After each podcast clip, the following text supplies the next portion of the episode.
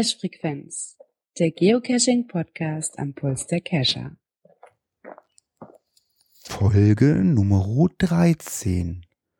Ja, heute sehr werbelastig. Ich würde jetzt gerne ein bisschen über Thermomix sprechen. Was? Ja, Gerard, Gerard hat jetzt einen Thermomix zu Hause und wollte sich eigentlich bei Chilissimo beschweren, dass die Chili so scharf waren, weil er hat nämlich Chili damit gemacht. Ähm, was ist da passiert, Gerard? Ja, eigentlich nichts. Eigentlich hat gut geklappt. Nur, die sind halt doch extrem scharf. Ich habe die Warnung von Chilissimo ein bisschen nicht Zu so ernst genommen. Tja. Ja, aber du hast jetzt äh, einen Thermomix erstmal. Ja, mal gucken, was man damit noch machen kann. Also Eierlikör habe ich schon eingekauft, alles. Der wird nach der Sendung schon aufgesetzt. Meine Adresse steht im Impressum. ja, sicher doch. Ja, ich habe ja auch, ich habe vor der Aufnahme habe ich auch gesagt, ich sage, oh, wenn ich dann nachher nach, nach dem Podcast was esse, ich, ich, ich muss dann immer was trinken zur Verdauung. Ich dachte erst, ich habe nur noch Eierlikör. Ja. Ja, was wir auch nur haben, ist ein Kommentar. Ja, erzähl mal. Ja, vom lieben, vom lieben Nordfritz. Und zwar schreibt er uns, hallo liebe Cash-Frequenzer und Mitleser. Ich habe eine Frage und ihr kennt euch ja aus. Letztes Jahr gab es ein Zito-Event zum, zum Walburgistag in der Nähe vom Brocken. Jetzt interessiert ihn natürlich, ob es denn da dieses Jahr auch eins geben wird. Dann nenne ich Ihnen mal die Zahlen 8732 zu und 8733. Das ist bis nächste Woche ein D5-Mystery für dich. Wenn du dann das gelöst hast, dann weißt du, ob es ein Event gibt. Nein, das heißt, Ich wir kennen einen Tipp, es ist nicht die Höhenzahl vom Brocken. ja, also, also ja, gibt, ich glaube, der, der, nee, kommen wir noch nicht mal dran. 8848 Mount Everest, ne? Ähm, nein, das ist die Icon-Nummer für die beiden Coins vom Walburgis-Event. Walburgis Witch Geocoin 8733 und Walburgis Event 2016 Geocoin 8732. Das ist die Icon-Nummer. Und ich gehe mal davon aus, wenn es eine Geocoin gibt, dann gibt es auch mit Sicherheit ein Event. Aber ich meine, ich hatte mit Markus schon gesprochen, es wird eins geben. Und das ist dann ja wie immer am, ich glaube, 30. April, ne? Auf dem 1. Mai. Gute Ja, Frage, ich glaube, nächste ja. Frage. Ich glaube aber Ja. ja. Und dies heißt, glaube ich, auf den Samstag sogar. Das passt sogar richtig gut. Ja, Der 1. Mai ist ja sowieso ein Feiertag, also von daher. Äh, ja, aber das Problem ist immer, also wenn ich da hingefahren bin oder so, äh, willst dann ja auch ein bisschen Müll sammeln und ähm, ich habe das dann halt auch mal so gemacht, dass ich mir die Wandertouren so ausgearbeitet habe, dass ich wenigstens ein paar Stempelstellen von der Wandernadel mitnehme. Aber immer Urlaub nehmen in der Woche, also wenn es dann Donnerstags oder Mittwochs ist, dann nimmst du immer Urlaub und pff, ja, letztes Jahr bin Ja, ich glaub gut, stimmt. Das ist dann ein bisschen, bisschen blöd. letztes Jahr bin ich nur zum Eschen gefahren. Mhm. Ja, er hat ja noch eine passende Frage und zwar beantwortet das ja auch eigentlich wiederum, warum wir heute an einem Mittwoch schon live gehen und nicht an einem Donnerstag. Und zwar er fragt, ob wir noch die Dönertags-Events besuchen oder ob da die Luft raus ist. Er wird auf jeden Fall nach Buxtehude fahren, sich dort einen leckeren Döner essen und wünscht uns auf jeden Fall noch schön, ein schönes Osterfest. Jo, wir, wir gehen, also ich gehe morgen auch zum Donnerstag, deswegen podcasten wir hier. Ich weiß nicht, Björn bei euch? Äh, Ja, wir haben sogar zwei Stück. Äh, Waren das, waren das nicht so Shitstorm-Events? nee, nee, nee, nicht Shitstorm. Das ist so ein bisschen, bisschen Community gehakelt hier, aber naja, gut. Äh, nein, es sind zwei Stück. Also wir werden, weil die zeitlich auch mehr oder weniger nacheinander sitzen, werden wir die wahrscheinlich auch beide kurz besuchen. Okay. So, jetzt haben wir hier was stehen. Ach so, das habe ich reingeschrieben. Ja, es geht um den YouTube-Kanal. Wir hatten ja gesagt, wir haben einen YouTube-Kanal, der besteht auch nach wie vor. Aber ähm, ich habe die Videos da jetzt erstmal alle runtergenommen und äh, es wird auch keine neuen Videos, also die Podcast-Folgen werden nicht mehr als äh, Video hochgeladen, weil ich habe mir das jetzt über ein paar Wochen angeguckt. Also die Zugriffe sind eigentlich sehr gering. Also vier oder fünf Leute, das sind wahrscheinlich, die klicken mal drauf. Also ich sag mal so, wir werden diesen YouTube-Kanal dann mal so nutzen, wenn einer meint, ich habe ein lustiges Video gedreht beim Wandern oder was weiß ich, wir haben Döniken irgendwo mal zusammen gemacht, dann würde ich sagen. Genau, dann, hat die mit seinen neuen Wanderschuhen. Ganz genau. Ich habe nämlich neue äh, Gummischuhe von Harz bekommen. Sowas zum Beispiel. aber ja, ich hatte ja, äh, oder wir hatten ja gesagt, äh, es, es ist so eine Art Backup. Aber ich sag mal so, ihr nehmt das Ding auf, habt es irgendwo noch rumliegen. Ich habe die fertigen geschnitten hier. Ich habe hier äh, meinen normalen Rechner, wo ich es drauf speichere. Ich habe eine externe Festplatte und außerdem habe ich auch noch so eine Time Capsule von Apple. Also ich habe hier drei Sicherungen ja, dann brauche ich auch nicht oder brauchen wir auch nicht noch eine, noch eine ähm, YouTube-Rückversicherung. Die Idee ist nett irgendwie, aber es ist, ähm, ich muss auch dazu ganz ehrlich sagen, es ist immer ein bisschen nervige Arbeit und dieses Rendern, das ist, ah, deswegen, äh, nö. Wenn sich die Arbeit nicht rentiert und da so gut wie keine Zugriffe drauf sind, kann man sich, glaube ich, die Arbeit auch sparen. Ja, genau. Genau. Dann lassen wir den Kanal, falls wir ein paar schöne Videos vom, vom Cachen mal haben oder so. Ja. Oder vom letzten das, glaub Instagram gibt's ja noch, was habe ich heute noch gehört? Snapchat gibt's auch noch. Was ist Snapchat eigentlich? Also Pinterest, das weiß ich, aber Snapchat, das, das, was ist das? Das ist auch so der neue heiße Scheiß, ne? Was Äh, ist das? Keine ein Ahnung. Ich habe das erste Mal gehört, bei Sanft und Sorgfältig habe ich das gehört. Ja, ganz genau, genau. Ja, aber ich habe noch nicht rausgefunden, was das sein soll. Genau, da habe ich es auch gehört, die Folge heute. Also hast auch die Folge mit, äh, mit, mit der ähm, mit der Meerschweinchenpizza Heilwelt. mit, mit der Meerschweinchenpizza gehört. Ja. Und der Hund, der Ulla heißt. ja, das fand ich total lustig. Aber er hat ja recht, ne? Also die Hunde haben ja alle keine Hundenamen mehr. Die heißen ja alle heute Klaus, Hermann oder Ulla. Ja, warum auch nicht, ne? Unser Hund braucht keinen Namen. Wenn man ruft, kommt er sowieso nicht, ne? Ja, ganz genau. Ja, Snapchat, keine Ahnung. Mal angucken, was das ist. Ähm, das nächste, äh, wer hat ach, das ja, da haben wir eine Mail noch bekommen. Eine Mail ist das, danke. Mach mal. Genau, das ist per Mail gekommen. Den Schuh muss ich mir auch anziehen. Ähm, wir sind ja letztes Mal bei den Cache-Empfehlungen auf den GC68 EVA. Jetzt braucht man einen Storch. Welcher war das? Welcher Cache war das? Oh Gott. Oh Gott, ja. Der, die GC68. Kinder des Buchbinders. Ah, dieser. Ja, da muss ich noch glatt noch mal äh, Asche auf mein Haupt streuen. Da hatten wir nämlich gesagt, das Ding ist in Siegen. Nein, ist es nicht. Da haben wir nämlich vom Owner eine nette Mail be bekommen, der sich bedankt hat, dass wir darauf ihn kurz angesprochen haben, aber eben nicht weiter darauf eingegangen sind. Wir sind deswegen nicht weiter darauf eingegangen, ja, weil ja die Frage eigentlich eher war, ist der empfehlenswert, weil der Gerard drüber gestolpert war. Ja, und als ich das so vorbereitet habe, irgendwie bin ich dann auf der Karte so verrutscht, dass ich der Meinung war, das Ding liegt kurz unter Siegen. Nein, es ist weiter weg von Siegen in Dillenburg im Großraum. Also sogar noch im Nachbarbundesland, in Hessen. Ah, wenn der Owner sich gemeldet hat, der hat doch eine Kalenderanmeldung. Haben wir da so Vorzugsrecht? Können wir uns da so einen extra Kalendertag aus, so, so ein Joker? ich habe den nämlich mir auch auf die Watchliste genommen. Ich war letzte Woche nämlich mal Nachtcachen und wir haben so eine kleine Nachtcache-Truppe und da haben wir mal geguckt, was es denn noch so an tollen Caches oder Nachtcaches gibt. Ja, aber das Problem haben wir scheinbar irgendwie immer, oder ich zumindest mit den Leuten, mit denen ich podcaste, so Geografie 6. das ist echt der Hammer. Nee, ich bin nur auf der Karte falsch, sonst wäre mir das ja aufgefallen. Ähm, eben, wo ich mir das so nochmal angeguckt habe, nachdem die Mail kam, ja, ja, ja, ja, was hast du denn da für einen Blödsinn gemacht? Tja, dann hast du mal eben den Cache ein bisschen verschoben. Und da sind wir auch gleich beim nächsten Thema. Wir steigen nämlich mal ein, aktuelles aus der Szene. Und zwar geht es um die Geschichte, ähm, wie oft äh, oder wie kann man einen Geocache verschieben und wie weit äh, kann man ihn verschieben. Ähm, da bin ich auch völlig überfragt. Also früher waren es, glaube ich, mal 30 Meter. Und ähm, da konnte man, glaube ich, so oft anpassen, wie man wollte. Jetzt steht im Grünforum, man kann wohl nur noch zweimal die Koordinaten verschieben, aber äh, so richtig wirklich rückt da keiner mit raus, wie weit man denn so ein Ding verschieben kann. Also ob man das einen Kilometer verschieben kann und äh, er möchte da den Cache 250 Meter verlegen. Also keine Ahnung, ich weiß nicht, wisst ihr da was? Naja, gut, bei 250 Meter, das ist ja schon echt heftig. Also das selber kann man die Strecke, glaube ich, nicht machen. Ich glaube, das geht wirklich nur so 30, 40, 50 Meter oder sowas. Äh, alles drüber hinaus geht nur über die Reviewer, weil die müssen ja natürlich auch wieder gucken, gibt es da irgendwelche Abstandskonflikte oder sowas, ne? Also ich weiß es äh, überhaupt nicht. Also, ja gut, Gerard, du, du hast noch kein Cache, du weißt es wahrscheinlich auch nicht, ne? Nee, Ja, es gibt, da es auch gibt nicht ja die Option, dass du Koordinaten, die Koordinaten vom Cache ändern kannst. Ja, Das aber es ja. wie weit Aber- kannst du sie verändern? Also ich brauchte so noch nicht verändern bei mir.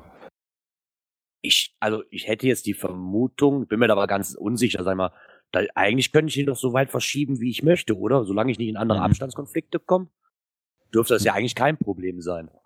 Also ich, ich weiß von Geocache, ähm, das war vor etlichen Jahren, ähm, da war die Cache-Dichte noch nicht so groß oder die Cacher-Dichte noch nicht so groß. Da wurden Caches gelegt, dann wurden sie deaktiviert, dann wurden sie verschoben, dann wurde ein neuer Cache rausgebracht. Ähm, der konnte gepublished werden, weil der andere ja verschoben war, aber die Dose war nicht verlegt, die lag immer noch am alten Punkt. Und dann wurde der andere Cache gepublished und dann wurde der andere Cache wieder zurückgeschoben. Ne? Verstanden? Also dann, also der lag, der lag, ähm, der liegt jetzt an dem anderen Cache auf 140 Meter, wurde aber erstmal 30 Meter weggeschoben, somit hat er zu dem anderen 170, aber wurde wieder zurückgeschoben. Äh, ja, um das da mal so ein bisschen. Ja, ich habe hier aber gerade, also mit dem Forum habe ich dann auch noch ein bisschen weiter runtergescrollt. Da ähm, hat wohl gcreviewer.de geantwortet. Ähm, Ah. Owner oder Reviewer haben die gelisteten Koordinaten geändert. Änderungen über 150 Meter können nicht durch den Owner selbst durchgeführt werden. Ah, okay, dann haben wir eine Antwort, siehst du? Ja, wir müssen natürlich dazu sagen, also wir bereiten uns schon vor, aber wenn da ständig neue äh, Blogbeiträge kommen, ja, ja, sehr gut. So fein aufgepasst, Girard. das ist so schön, ne? Ja, dann müsstest du auch mit abgehakt. Ähm, ja, apropos Reviewer, kann ich gleich weitermachen. Ähm, es gibt ja die Geschichte, ähm, dass man einen Cache anlegt und dann macht man mit diesem Cache erstmal gar nichts. Und ich glaube, vor zwei oder drei Jahren, da ging ja mal so ein Raunen durch die Community, warum dann auf einmal das Headquarter hat nämlich angefangen, äh, so, ich sag mal, Karteileichen von angelegten Listings zu archivieren. Und ähm, jetzt stellt sich die Frage, wie lange darf man einen Wegepunkt anlegen und muss ihn dann bearbeiten, bis man dann angezählt wird? Weil ich habe mir sagen lassen, mittlerweile gibt es wohl auch äh, E-Mails vom Reviewer. Und zwar die Situation, die Geschichte war so, dass jemand einen Cache, verle äh, einen Cache legen wollte. Und da hat er dann, dann kriegt man in der Regel eine Nachricht. Ich meine, Björn, du kennst das, Girard jetzt nicht. Man kriegt eine Nachricht, äh, du hast einen Abstandskonflikt mit dem, äh, setz dich bitte mit dem und dem in Verbindung. Und da war es halt einfach so, dass, man, dass, dass äh, der Reviewer ihn halt angeschrieben hat, sagt, du hast einen Konflikt mit einem nicht veröffentlichten Geocache oder, oder einem Wegepunkt und derjenige welche ähm, wurde dann auch vom Reviewer angeschrieben, also der, der diesen Wegepunkt angelegt hatte. Das war mir neu. Äh, ich weiß nicht, kennst äh, Björn, Da kennst du hatte ich ja letzte Woche, ja, nee, hatten wir letztes Mal drüber gesprochen, jedenfalls nach dem Reviewer-Treffen, da hatten wir ja drüber gesprochen. Und also es ist so, wenn die relativ frisch angelegt sind, die unveröffentlichten, also die auch noch nicht zum Review eingereicht sind, ähm, dann wird das auch so gemacht. Ne? Hier, pass auf, so und so, Abstandskonflikt mit einem noch nicht veröffentlichten Cache. Ähm, aber ein Reviewer sagte halt, äh, wenn die Dinger zu alt sind, dann geht sie darüber weg und dann wird der eingereichte zum Review äh, dann auch gepublished. Und dann hat der, der sein Listing halt da so lange halt liegen lassen, Pech gehabt. Ja, aber die Frage stellt sich natürlich, wie lange kann er denn da diese, diesen angelegten Wegepunkt so tot da liegen lassen? Das, das ist ja interessant. Also ich meine, es gibt ja genügend Cacher, die einfach sagen, so, ich reserviere mir erstmal eine Gegend. Also ähm, ich kenne auch jemand, der im Chat ist, der macht das auch gerade. ähm, und ich weiß nicht, wie lange das geht. Weiß Ja, ich nicht, also- gab es da nicht mal die, ich habe irgendwo mal gehört, ich kann natürlich da auch falsch liegen, ich glaube ein halbes Jahr, wenn sich am Listing nichts tut, dass aber verlängert wird, sobald ich das Listing wieder irgendwie umändere. Hm. Genau, brauchst du im Prinzip nur einmal aufrufen, auf bearbeiten und dann wieder abspeichern oder sowas. Ne? Leni, ich habe deinen Namen nicht genannt. Ach, oh, Entschuldigung. Ja, gut, äh, ich habe Nein. auch noch drei angelegte Listings, äh, Ja, ist dran nicht am schlimm. Arbeiten bin. Ne? Aber wie gesagt, also man darf es ja nicht von acht Wochen. Okay, acht Wochen. Hm. Dann lege ich da jetzt auch ein paar Cash hin. Weil ich weiß, dass Leni gerade legefaul ist. Tja. so, weiter im Text. Ähm, äh, nicht meins. Nicht Nö. eins, genau. Ich habe mit Ich- Umwelt nichts am Hut. Ja, ich bin mir auch sehr unsicher gewesen, ob wir das Thema nicht schon mal in einer der ersten Folgen hatten. Konnte jetzt aber noch nichts zu finden. Und zwar geht es um die Seite umweltcacher.de. Mal Eine ähnliche Seite hatten wir, aber kann man gerne mal drüber reden. Okay, ist eine ähnliche Seite. Ja, ich hatte es nicht mehr ganz im Kopf. Und zwar dreht sich wohl darum, halt, wenn man Probleme hat mit Caches, ähm, kann man sich wohl an diesejenigen, die in dem Bezirk zuständig sind, wohl wenden. Da gibt's eine Karte, wo man ein Problem melden kann für Düsseldorf und so weiter, die einzelnen Regionen halt. Ähm, und sie machen halt ein bisschen aufmerksam, ähm, was umweltgerechtes Geocaching angeht und sie wollen halt die Akzeptanz von dem Spiel ein bisschen verbessern mit dieser Seite. Oh, doch schön. Ja, im Endeffekt finde ich das auch keine schlechte Idee. Ne? Also ich habe jetzt mal geguckt für meinen Raum hier so Düsseldorf. Kann man auf die Karte draufklicken, dann ist auch direkt der Ansprechpartner mit passender E-Mail-Adresse dabei und die geben auch Informationen, wie man sich verhalten sollte, haben eine Linkliste mit drin und bestimmte Spannungsfelder, die man halt Okay. nachlesen kann, schon mal um das von vornherein auszuschließen. Wenn man einen, also auch als Neuleger kann man sich darüber sehr gut informieren eigentlich. Hilf mir mal ganz kurz, äh, wo finde ich die äh, diese ähm, Karte? Weil das ist ja auch eine Geschichte. Der ähm, der Carsten Vogt, der Gleiter, der hat ja auch äh, Ansprechpartner angelegt äh, und das findet man ja, hat mir mal darauf angesprochen bei äh, auf geocaching.de. Aber wo finde ich die Karte unter welchem Reiter? ähm, wenn du auf Probleme melden gehst oder Ah. Problem melden der Reiter, dann öffnet sich direkt eine Karte. Ah okay. ähm, und wenn, dann kann ich die einzelnen Landkreise, kann ich mir dann quasi antippen und dann, wenn ich da antippe, öffnet sich direkt ein Feld quasi und da steht dann auch, wie die E-Mail-Adresse lautet, direkt mit dem Link, dass ich auch direkt drauf zu, zu, zugreifen kann. das ist jetzt nur so ein Kartenausschnitt von keine Ahnung, was das ist, Düsseldorf, Ratting, äh, Ja, so der Pott halt, ne? Pott. Ne, Pott nicht. Pott ist ja da drüber. Essen und, und Mülheim und so. Okay, das ist also nur regionsbedingt. Ich gehe mal von aus, dass die eventuell noch keine anderen, bis jetzt noch nicht übergreifend, dass die, vielleicht hat die Seite auch neu ist und ich konnte jetzt nicht rausfinden, ob sich das nur auf diese Region beschränkt. Nee, nee, die gibt's schon länger.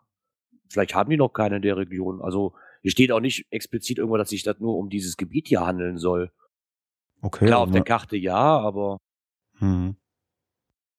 vielleicht vorrangig um dieses Gebiet. Tja. Vielleicht kommt da auch noch was. Irgendwann Ja mal. gut, aber alle Orte, die auf der Karte drauf sind, ich sag mal selbst oben, so Essen und Co., stehen äh, Ansprechpartner drin oder Helfer drin. Okay. Hm. Ja, also guckt euch das mal an, umweltcacher.de. Also wie gesagt, wenn die uns vielleicht sogar hören, dann könnt ihr ja vielleicht mal was dazu schreiben, ob das jetzt nur regionsbedingt ist. Ich meine, die URL ist natürlich schön, aber wie gesagt, die ganzen regionalen Ansprechpartner gibt's ja mittlerweile bei geocaching.de. Die Seite wird ja umgestrickt, dass man es auch besser findet. Und soweit ich weiß, ähm, kann man sich auch immer noch beim Carsten melden und kann sich das Ganze ähm, oder kann sich da eintragen lassen als Ansprechpartner. Ja, das nächste Thema ist immer ein Thema, das kommt immer wieder mal. Äh, ich finde das immer, ich finde das immer schön, dass man mal drüber redet. Wir haben da noch, noch nicht drüber gesprochen. Und zwar äh, eine Frage im Grünen Forum. Ist der Multitod vom 1.1.2016 bis jetzt veröffentlichte 79 Cache in unserem Bundesland sind nur zwei Multis, aber 36 Ratehaken. Äh, ja, und der Rest ist dann wohl Tradis. Ähm, ja, da stellt er sich die Frage, sind Multis tot? Und da gibt's natürlich eine heiße Diskussion, da gehen wir einfach mal gar nicht drauf ein, sage ich mal, was da in der Diskussion steht, aber äh, weiß ja nicht, wie ihr das seht. Ist Multi tot oder ähm, eher nicht? Ich tippe drauf, man, man könnte es vermuten, ja. Also wenn hier was rauskommt, sind es demnächst auch nur noch Tradis oder halt Ratehaken. Finde ich zwar ein bisschen schade, weil ein gut gemachter Multi, muss ich ganz ehrlich sagen, gefällt mir sehr, sehr gut und gibt's leider zu wenige von mittlerweile hier. Ja gut, auf der anderen Seite, äh, wenn man sich das mal so anguckt, die Multis werden auch am wenigsten gemacht. Das ist eigentlich das Thema, wo, worauf ich hinaus wollte. Das will kein Mensch hören, aber ich behaupte einfach mal, ich, Prozentzahl kriege ich nicht hin, aber der größte Anteil der Geocacher ist nur noch auf Statistik aus. Also, das habe ich schon zigmal auch in meinem alten Podcast, ähm, Cache-Podcast angesprochen, haben wir zigmal das Thema gehabt. Wenn heute eine Tradi-Runde mit zehn Dosen rauskommt und zwei Kilometer weiter kommt ein Multi raus, äh, rennen erstmal alle zu, dem Tra zu den Tradis hin. Es gibt zehn Punkte. Ja, das ist, glaube ich, das größte Problem Mhm. damit, ja. Ja, jein.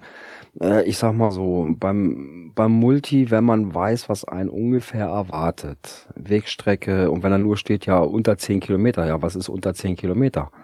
Äh, das können zwei Kilometer sein, das können aber auch neun Kilometer sein. Äh, wie viel ungefährer Zeitansatz? Wenn man das weiß, dann gehe ich auch äh, Multi gerne an, ist kein Thema. Beim Tradi weiß ich ungefähr, was ich an Zeit einplane. Ne? Kann ich auf der Karte sehen, so und so weit musst du hinlaufen. Okay, ein bisschen suchen, zack, passt ungefähr. Ne? Aber beim Multi weiß man es ja nicht unbedingt, wenn es denn nicht drin steht. Und bei vielen steht es eben auch nicht drin. Ja, aber muss es wirklich so sehen, Björn. Ähm, das sind, also äh, genau deine Aussage, das sind ja auch die Aussagen, was die anderen sagen. Mir ist doch scheißegal, wenn ich, äh, ich meine, wenn ich fünf Kilometer gehe und muss äh, alle 600 Meter irgendwie ein paar Dachlatten zählen oder ein paar Fenster zählen oder weiß der Geier was oder so, das macht keiner. Das macht echt keiner. Ja, ich sag mal, wenn ich aber, wenn ich es vorher weiß, was mich ungefähr erwartet an Wegstrecke, ja, sag ich mal, wenn da steht, äh, plan da äh, fünf Kilometer ein und mit Station und so weiter, bla bla blub, ähm, circa dreieinhalb Stunden. Ja gut, dann kann ich mich darauf einstellen und wenn ich dann die Zeit dafür habe, sage ich, okay, klar, mache ich mal. Aber mh, wenn man es nicht weiß, ja, was erwartet einen? Dann steht man mitten im, im Feld oder sowas und dann guckt man auf Uhr, äh, hm, wird, wird knapp und muss dann abbrechen. Das ist auch doof. Ja, und es ist, es ist ja auch sehr schön, dass ich, äh, dass wir, wir haben einen Muggel bei uns im Chat gerade, äh, den lieben Klaus Backhaus. Und der stellt gerade die Frage, ist das Dosensammeln ein Wettbewerb oder soll das Spaß machen? Und das ist eine Frage, die stellt ein Muggel, der absolut vom Geocachen so gut wie keine Ahnung hat, aber er hat es sofort erkannt. Äh, für die meisten Geocacher ist das echt nur noch ein Wettbewerb. Die rennen zu den ganzen Events, weil sie ihre Klebebildchen haben wollen. Äh, jetzt im April äh, ist doch, glaube ich, wieder dieses Cito-Wochenende. Da gibt's, also bei uns sind schon Tito-Woche, ja. bei uns sind schon wieder zwei Citos aufgeploppt. Ich habe ich hab, hab jeden Tag gewartet. Ich sag mal, mal, mal gucken, mal gucken, mal gucken, mal gucken, wann kommen sie denn.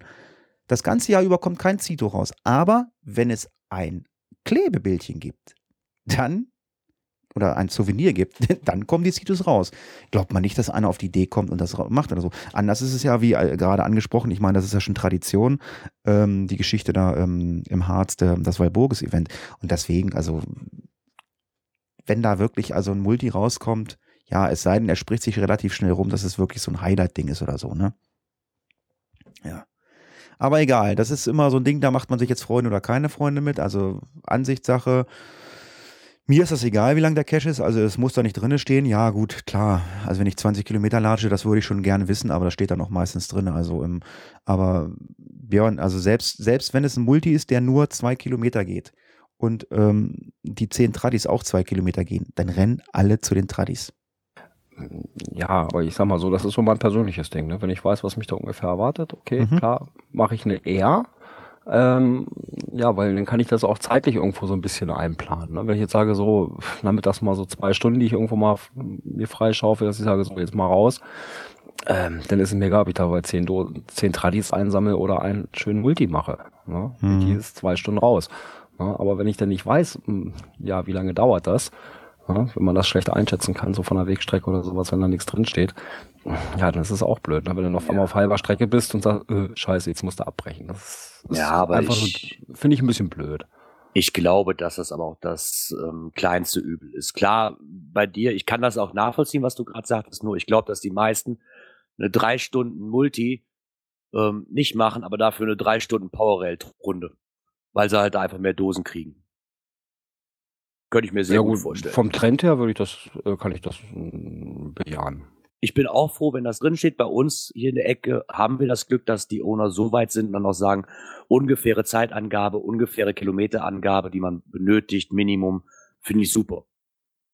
Ja, dann kann man sich darauf einstellen, wenn ich, wenn ich jetzt sage, ich habe drei Stunden Zeit heute Nachmittag, dann, und das passt so, alles klar, ne?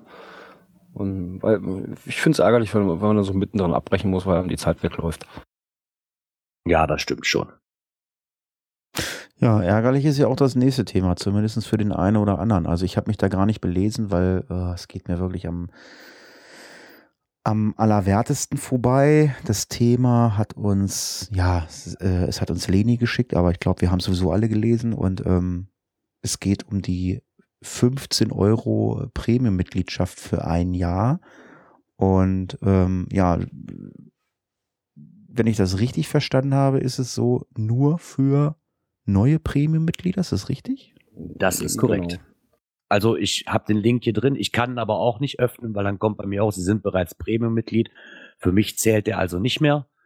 Ähm, alle Basis-Member, die haben aber auch eine E-Mail bekommen. Also ich habe die E-Mail bekommen, weil ich auch vorher kein Premium-Mitglied mehr war, weil meine ausgelaufen ist.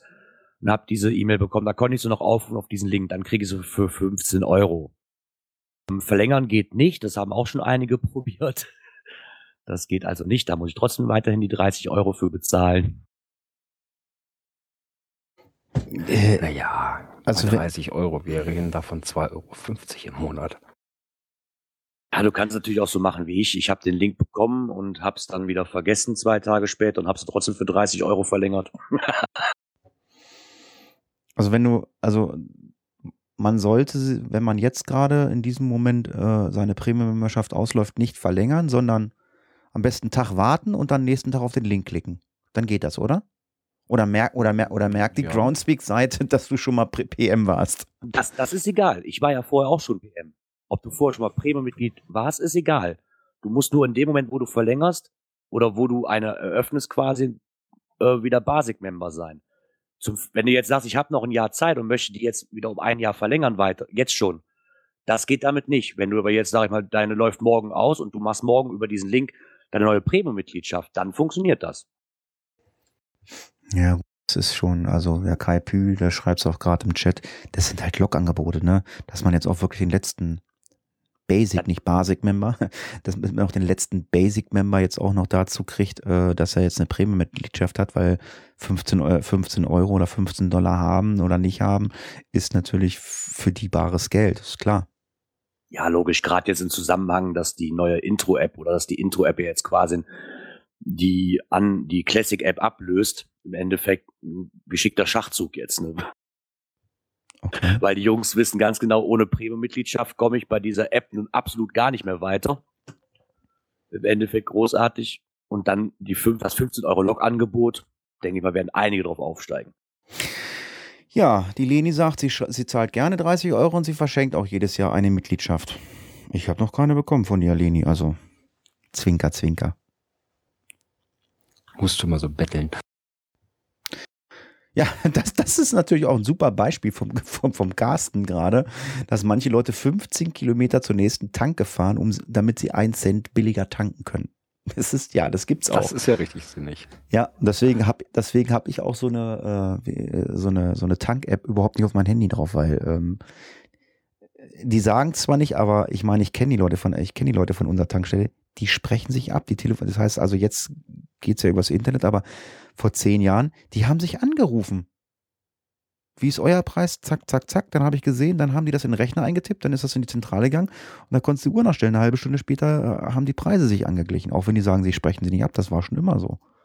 Und das ist heute, geht es halt übers Internet. Die gucken nach, was, was kostet die Nachbartankstelle? Jo. Dann tragen die es in ihren Rechner ein und dann, dann ändert sich das. Ist halt einfach so. Ja, ja. Was da wohl der Charisma-Sepp zusagt. Kennt ihr den Charisma-Sepp? Wer ist Charisma-Sepp? Sepp? Du weißt nicht, wer der Charisma-Sepp ist? Hast, ah, der hat eine große Runde ja. gelegt. Ja, ich hatte Aus Fragezeichen.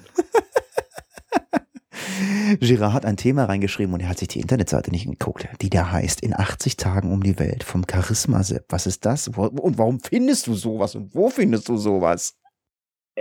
keine Ahnung, wo ich das gefunden habe und warum ich das gefunden habe. Es ist irgendwann mal aufgeploppt bei einer Recherche. Und ja, das, ich hab, bin da noch nicht ganz durchgestiegen. Also es ist momentan wohl noch am, schon am Laufen. Man kann auch mal noch einsteigen.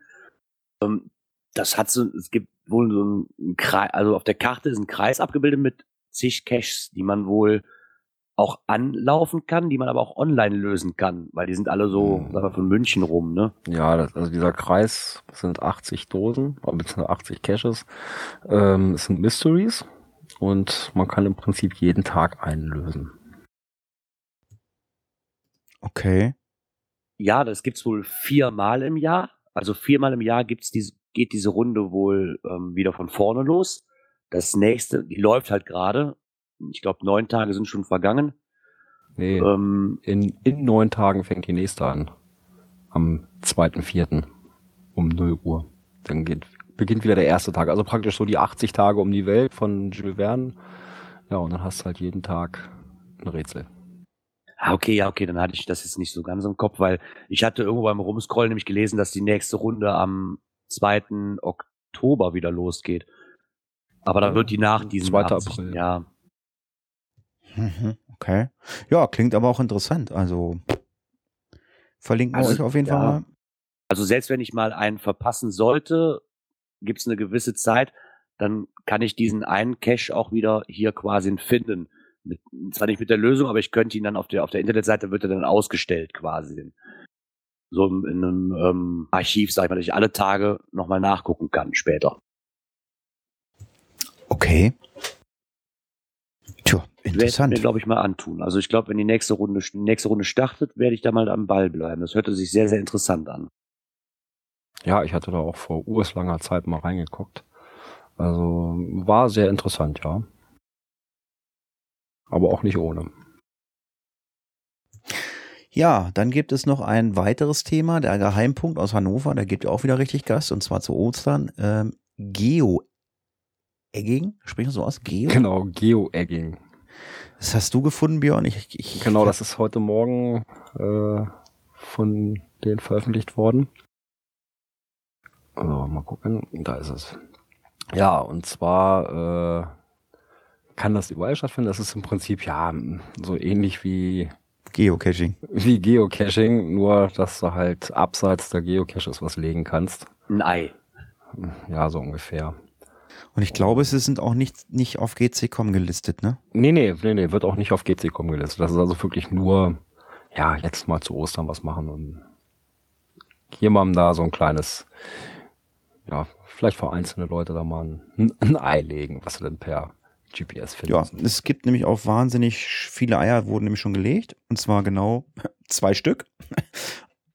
eins in Hannover und eins in Potsdam.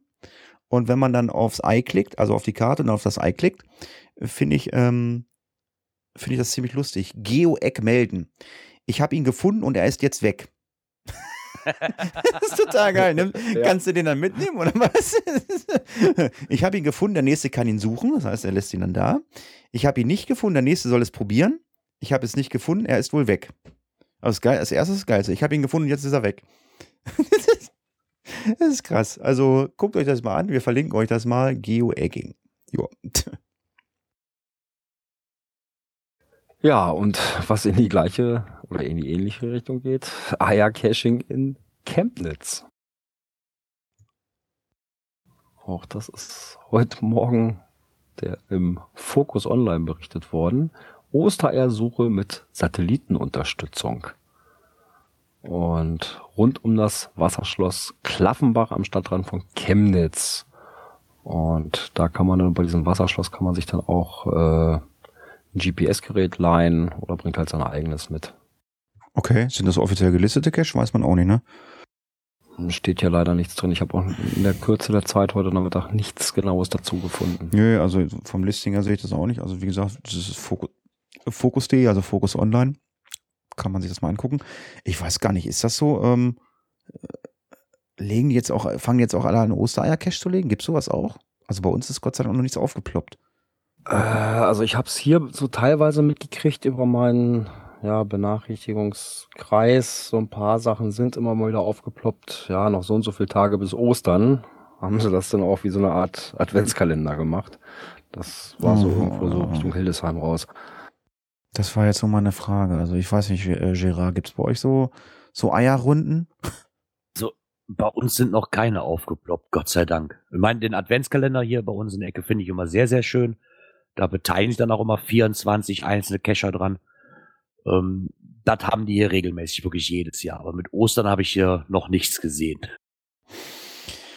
Ja, könnt ihr uns ja mal in die Kommentare schreiben, ob es bei euch Eierrunden gibt. Ich meine, wir sind ja nächste Woche dann wieder Donnerstag für euch da. Wir haben einen Tag länger.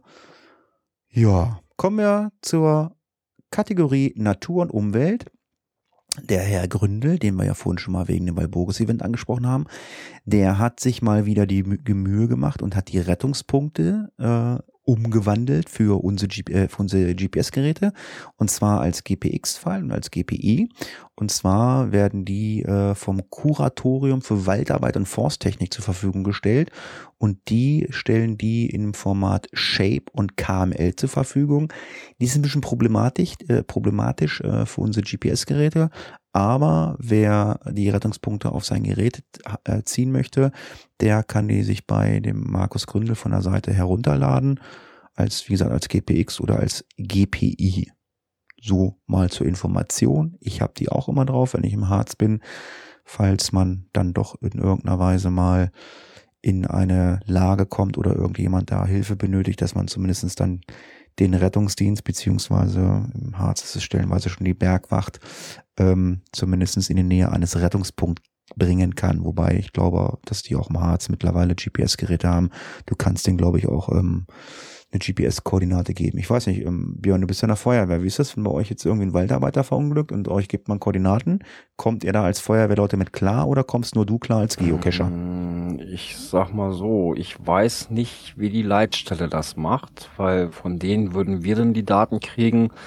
Und mm, ich gehe mal von aus, da werden wir sie, also ich habe den Fall Gott sei Dank noch nicht gehabt, aber ich gehe mal von aus, dass wir dann so, so klassisch kriegen, ähm, halt Feuerwehr-like, ne, mit Nordpol Cäsar und sowas. Ja gut, aber äh, könnt ihr da hinfahren oder müsst, äh, also ich weiß nicht, wie Ja, ich sag mal so, wenn wir die Koordinaten so übergeben kriegen mit, ich sag mal wirklich so, ähm, ich weiß nicht, wie sich das jetzt nennt, also hier mit den, mit den Nordpol Cäsar, diese 32 U und so ganzen Kram.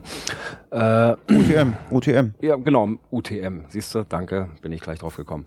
Ähm, das können wir natürlich schon in der Karte dann äh, auch raussuchen. Ne? Aber ich weiß aber nicht. digital die, nicht. Ich weiß nicht, wie die Leitstelle damit mit den Daten umgehen kann, aber da kann ich mal einen Kameraden fragen aus der Leitstelle. Digital, könnt ihr, habt ihr, habt ihr Navis im, im, im Einsatzfahrzeug? Nö.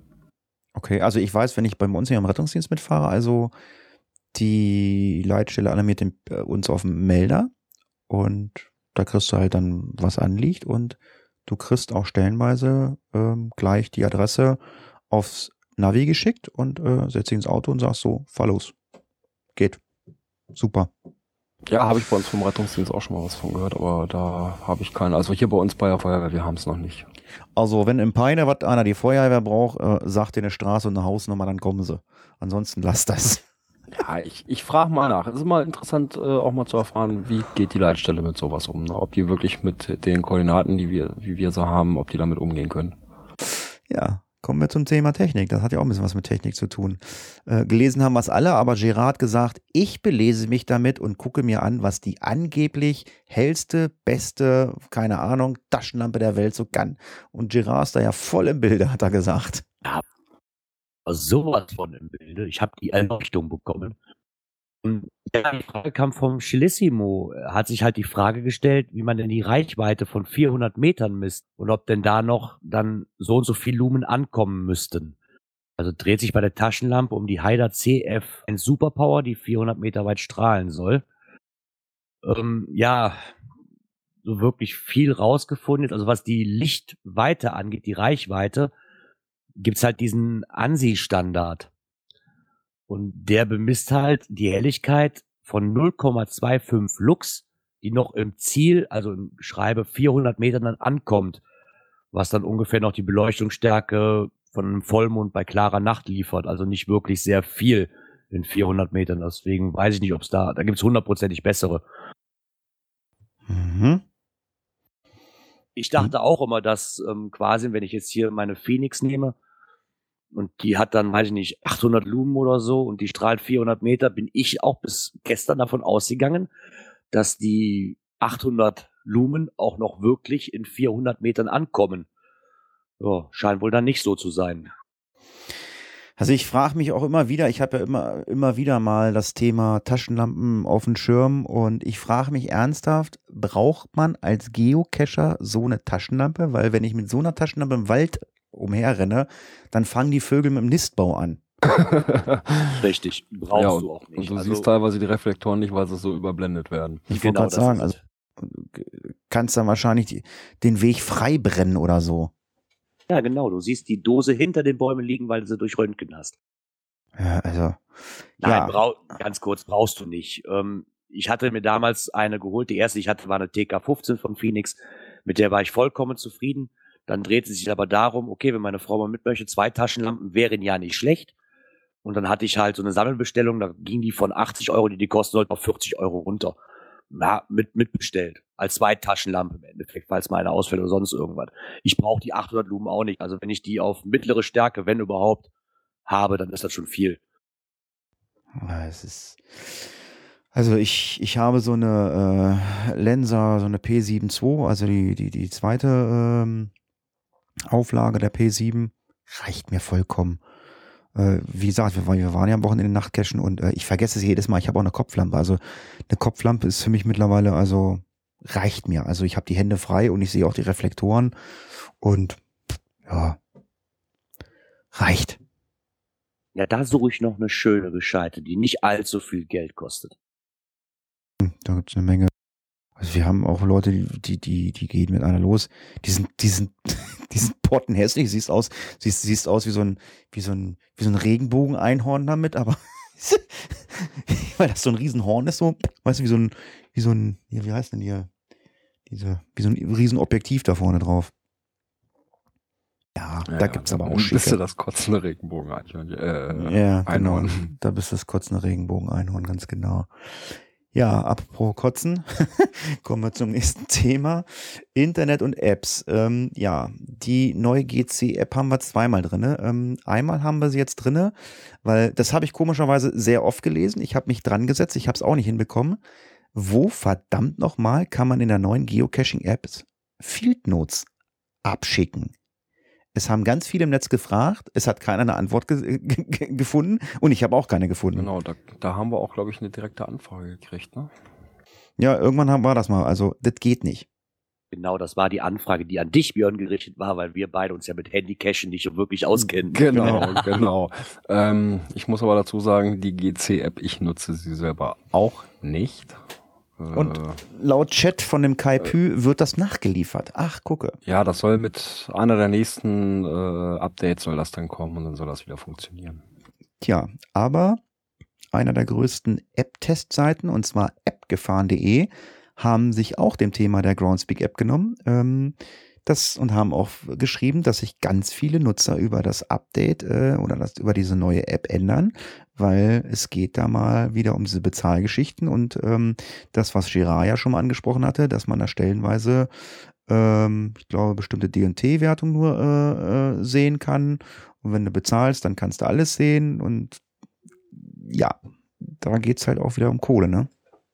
Ja, im Endeffekt ja, aber das ist halt Groundspeak, ist halt schon immer Kommerz gewesen. Ne? Und klar versuchen die, das Geld da wieder einzuheimsen.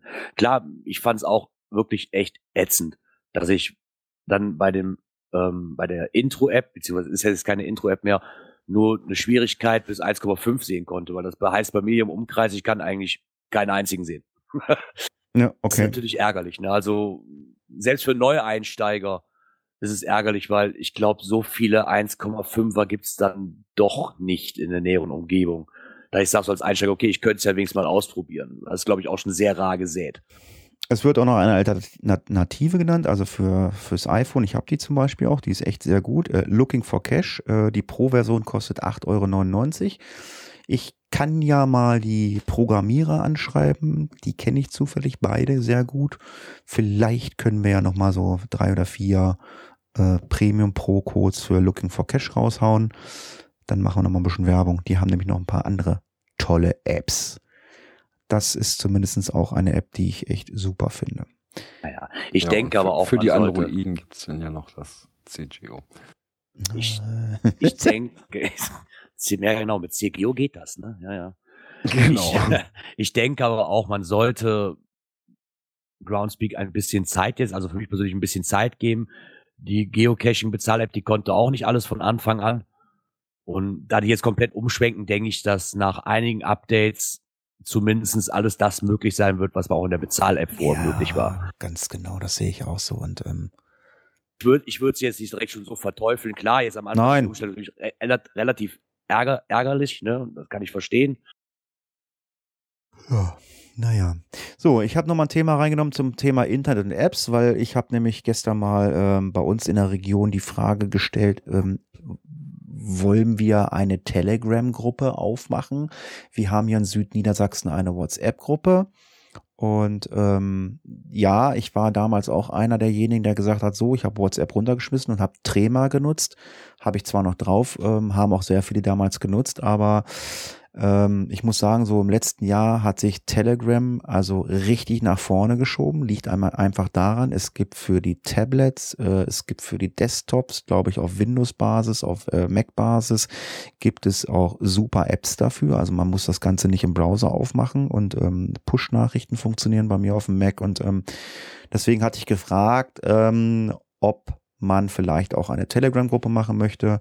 Ich meine, wir haben zwar eine WhatsApp-Gruppe, aber ähm, ja, einige haben gesagt, ja, lad mich da mal ein, komm, wir machen das. Und ähm, aber man, da stellt, stellt sich wirklich fest, also was der Bauer nicht kennt, das frisst er nicht. Und alle äh, sind, glaube ich, auf WhatsApp total eingeschossen. Sicherlich habe ich auch WhatsApp noch, ähm, aber es wird immer weniger. Also ich habe mal geguckt, ich glaube, ich habe noch vier oder fünf Gruppen bei WhatsApp und mittlerweile aber acht oder neun bei Telegram. Äh, ja, man kann natürlich auch noch den Facebook Messenger nennen. Der hat mittlerweile ja auch eine eigene App auf den Smartphones und ich habe auch gesehen, auf dem Mac gibt es sogar eine ähm, App für die Desktop-Version und vorhin im Vorgespräch hatten wir noch mit hier unserem Backoffice gesprochen. Ähm, ich glaube, in einer aktuellen Geek Talk-Folge, wenn ich es richtig verstanden habe, wird eine App vorgestellt, die alle diese ganzen in sich vereint. Aber jetzt würde mich interessieren, für nach draußen hin, ähm, habt ihr bei euch regionale Chatgruppen so? Also wir haben für Südniedersachsen halt eine WhatsApp-Gruppe und eine kleine Telegram-Gruppe, die vielleicht noch ein bisschen wächst, aber ich weiß nicht, wie ist das bei euch so, Björn, Gerard, habt ihr solche Gruppen auch? Nee, gar nicht. So, wenn du mal, machen wir mal so eine kleine Gruppe, wenn wir jetzt hier irgendwie, äh, äh, ja, mit mehreren irgendwo uns ein Mystery machen wollen oder irgendwie äh, äh, Tourenplanung machen oder sowas. Aber das ist dann, Okay. ja, aber jetzt nichts Festes irgendwo, dass man sagt, jetzt äh, Region Pein oder sowas, da eine WhatsApp-Gruppe. Das ist auch, glaube ich, hier von den Leuten gar nicht so gewollt. Also hm, wenn hat man die direkten Kontakte zu den Leuten oder geht halt über die Peiner Facebook-Gruppe oder sowas. Also da gibt's so die Möglichkeit. Aber so eine feste WhatsApp-Gruppe oder sowas, das war mal angefragt und da kam dann auch gleich die Resonanz, nee, um Gottes Willen, nicht noch mehr Pling, Pling, Pling, ne? wenn da eine neue Nachricht kommt. Das ist Ja, das Hier ist hier im so. Endeffekt auch so. Hier gibt bestimmt welche, das kann sein. Aber ich bin auch in keiner drin. Das läuft halt wirklich, wie du Björn gerade schon sagtest, über äh, persönliche Kontakte, die man halt hat. Wenn man sich privat anschreibt. Ich glaube aber, dass da Telegram besser für geeignet sein kann, weil gerade für so Gruppen, dass nicht jeder meine Handynummer hat. Ne? Das, das, das ist die eine Sache. Aber wie gesagt, es ist wirklich angenehm mit diesen Apps. Ich meine, klar kannst du äh, auf dem, kannst du WhatsApp, äh, WhatsApp auf dem Dings nutzen, ähm, also äh, auf dem, auf dem Bildschirm im Browser, aber dein Handy muss im WLAN eingebucht sein und ähm, ja, bei, bei, bei Telegram kann ich mein Handy ausmachen. Ich habe eine eigene App. Das ist richtig geil. Das finde ich echt super. Aber Ich habe Ja? genau, da ist noch was Geiles. Und zwar im nächsten Punkt Events. Ich bin mal selber gespannt, was dann so alles aufploppen wird. Weil gibt's da, hab gibt's da ein Souvenir? Ich habe noch keins rausgefunden. Aber Hm. ich hoffe es doch sehr. Oh. Weil dieser, ja, ja, im Endeffekt wird's wieder wie Leap Day, hast du nicht gesehen. Am 4.4.2016 ist der offizielle Tag der Quadratwurzel. Mhm. Ich hatte auch mal irgendwo schon gelesen, dass da Events für angesagt sind, konnte aber bis jetzt noch nichts finden, wirklich. Okay. Ich könnte mir also vorstellen, dass zu so einem Datum, nichts. dass da noch was rauskommt. Wir haben ja noch was Zeit bis dato. Ja, ein weiteres Event, das ist, ähm, Gott, wo ist denn das? Äh, in Nordrhein-Westfalen. Ich weiß nicht, wie weit ist das von, weit von dir? GC65, nee, GC6D5ZK, GeoNord Invades Wuppertal. Ach, in der Nähe von Wuppertal ist das. Und zwar ist das das Orga-Team aus Frankreich vom GeoNord 2016. Und die wollen am 28. März, also am Montag, äh, in Wuppertal mal so ein bisschen äh, gucken, was es an Earthcache gibt und wollen ortsansässige Geocacher treffen, wenn ich das richtig verstanden habe. Ne? Ich sehe gerade, das ist knapp 100 Kilometer von mir. Ja, und passend dazu gibt es natürlich dann auch ähm, das Mega in Frankreich, wenn er mir das mal aufmachen würde, zu finden unter GC5XMTZ Geonord 2016. Da gibt's dann auch sogar, das, das Gelände sieht ziemlich, ziemlich cool aus, da gibt's dann auch eine deutsche äh, Übersetzung, glaube ich, für, wenn ich mal runterscrolle. Das sieht ja bald aus wie ein Essen da im Ruhrpott, also so riesengroße Dinger da, also wir dürfen nicht vergessen, dass mehr als zwei Drittel unserer Erdoberfläche aus Wasser bestehen, Hydrosphären und bla bla bla. Warum Retox äh, oder zurück zum Ursprung, das Wort Spiel macht es deutlich. Quelle bedeutet nicht nur Ursprung, sondern auch Herkunft. Also da geht's alles so ein bisschen Earthcache, Wasser und das Ganze als Mega. Also wer nach Frankreich möchte und da ein bisschen auf dem Wasser umher paddeln möchte, Scheint aber, wie du gerade schon sagtest, wirklich auch ein altes Zechengelände zu sein. Ne? Sieht so aus, ja, ja. Äh, Genau, ich kam nicht drauf ein Zechengelände, ja. Aber so ein riesen Wassergelände irgendwie mit Wasserbooten fahren sie da. Also es geht halt um unser wichtigstes Gut, um das Wasser. Und ja, und die wollen sich, wie gesagt, im Wuppertal am Montag treffen und wollen ein paar Earthcache äh, sich angucken. Also wer Interesse hat, Links gibt's alle bei uns im Beitrag. Ja, und das Ganze findet statt am 16. Juli. Natürlich schön in der Urlaubszeit. Jo, genau. Morgen, äh, jetzt kommen wir nämlich zu dem Thema, was wir hatten. Morgen sind wir fast alle bei Dönerstagen, hatten wir angesprochen. Und wer es vielleicht noch nicht weiß, der Go-Cacher, der hat nämlich ein extra Dönerstag Go-Cacher Magazin rausgebracht. Genau, das nach fünf Tagen schon vergriffen war. Ja. Echt? Ja, Also die, das Team, was hier das, unseren Dönerstag hier macht, die haben schon keine mehr gekriegt. Ich habe welche. Aber ich habe mich auch gleich sofort angemeldet. Also wenn da immer ein neues äh, Ding kommt, dann äh, ja. Jo, so Kannst viel du zum Dönerstag. Ja, wenn ich welche über habe, schicke ich sie rüber. Dann müsst ihr nächste Woche nochmal Dönerstag haben. Ah, Döner kann man immer essen. Ähm, was man auch nicht mehr bekommt, sind Karten für das Mega in Stade, offiziell ausverkauft. Ah, okay. Das ist dann also auch rappelvoll. Okay. Dann gibt es wieder das Geocaching Filmfestival im Jahre 2016. Ich weiß gar nicht, gab es da wieder deutsche Beteiligung? Hat einer was gehört? Ähm, du hast noch Zeit bis, lass mich nicht lügen, ich glaube 1. August wieder Filme einzureichen. Ah, okay, alles klar. Also, wer da interessiert daran ist, verlinken wir euch auch mal. Der kann dann ja einen Film dort einreichen. Also wir hatten es ja auch schon mal hier im Podcast angesprochen. Da waren ja so ein paar nette, lustige Beiträge dabei.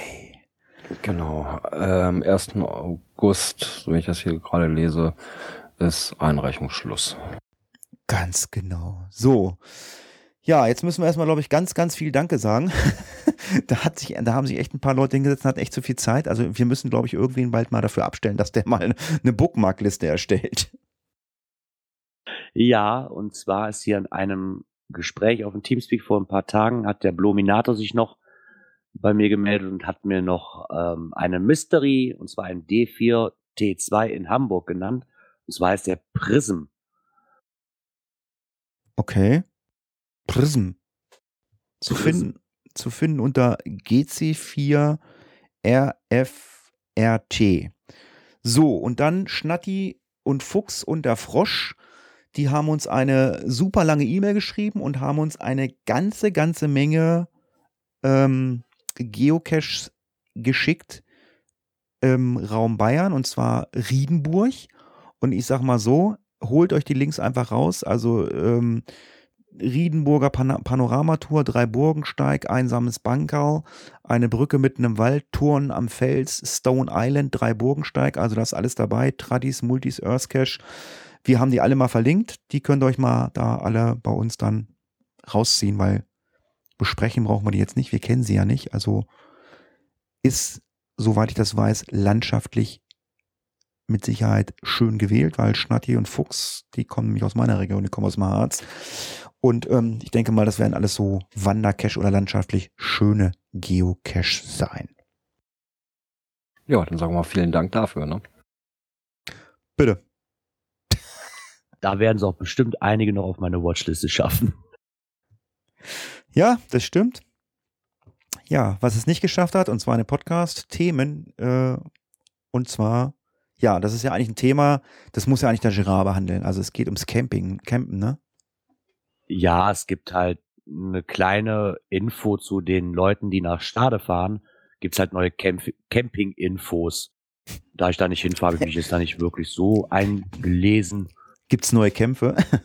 Gibt's neue Kämpfe, genau. Ja, die haben halt ein Interview, die Schmelly hat halt ein Interview mit dem Orga-Team geführt und da wird so einiges über die Campingplätze halt ähm, preisgegeben. Was Sache ist wegen Toiletten, Duschen und wie viel Wohnmobilstellplätze es gibt und so weiter und so fort. Werden wir natürlich verlinken für die Leute, die da mit dem Wohnmobil oder mit dem Zelt hinfahren, dass die dann auch genau wissen, was auf sie zukommt. Ja, und passend dazu haben wir euch immer auch einen Podcast rausgesucht. Wenn ihr mit eurem Campingmobil direkt zu den Campingplätzen zum Mega nach Stade fahrt, dann empfehlen wir euch den Camping Caravan Podcast vom Marco und vom Sönke.